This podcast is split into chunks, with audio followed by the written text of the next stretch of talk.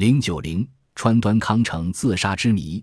一九七二年四月十六日晚上九点，在一幢十层楼的名叫玛丽娜的高级公寓里，有人发现美元房间里飘出阵阵浓烈的煤气味。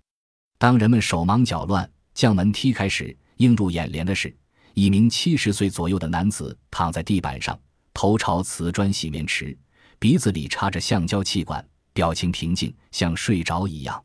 这名男子就是日本著名作家川端康成。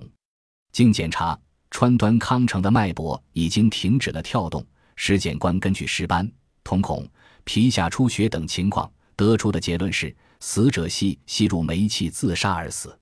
一八九九年，川端康成出生于大阪市的显赫旧家族里。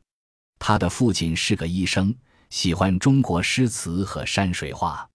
不幸的是，当川端康成还在襁褓中时，就失去父母。由祖父母抚养，八岁时祖母去世，十六岁时祖父也故去，从此他便过着孤苦伶仃的生活。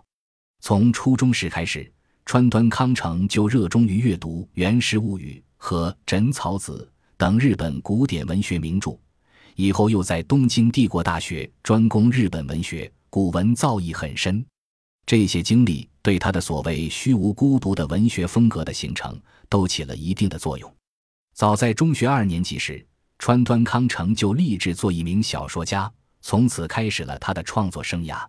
大学读书时，一九二一年创作《招魂记》小景，受到当时被誉为资产阶级文坛大师菊池宽的赏识。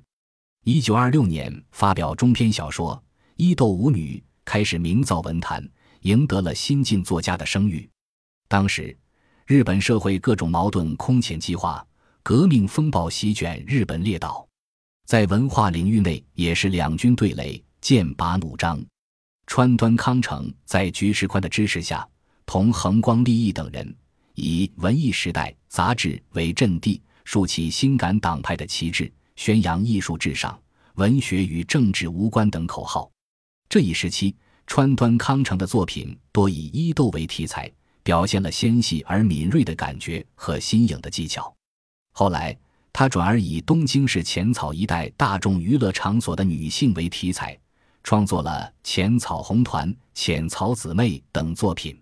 此外，描写舞女生涯的《鲜花圆舞曲》和感叹人生悲哀等的《水晶幻想》童谣《女儿心》等，也是这一时期的作品。一九三五年开始发表，战后才修改完成的《雪国》，一九四九至一九五一年创作的《千纸鹤》和一九六一至一九六二年创作的《古都》等三部作品，使他获得了一九六八年度的诺贝尔文学奖，成为日本历史上第一个获得诺贝尔奖的作家。此后，他参加了呼吁世界和平七人委员会，在夏威夷大学做讲师，在长达五十年的文学生涯中。川端康成一贯坚持唯美主义文学方向，他初期醉心于弗洛伊德的精神分析学和乔伊斯的创作，对英美意识流小说推崇备至，并进而把日本传统的抒情美和现代的感受结合起来，形成自身独特的美的世界。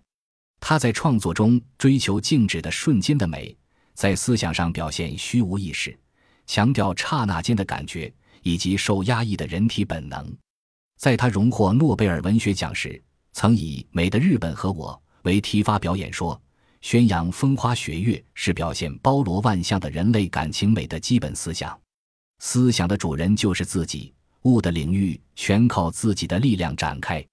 作为日本历史上第一位获得诺贝尔文学奖的作家，川端康成的死带给人们极大震动。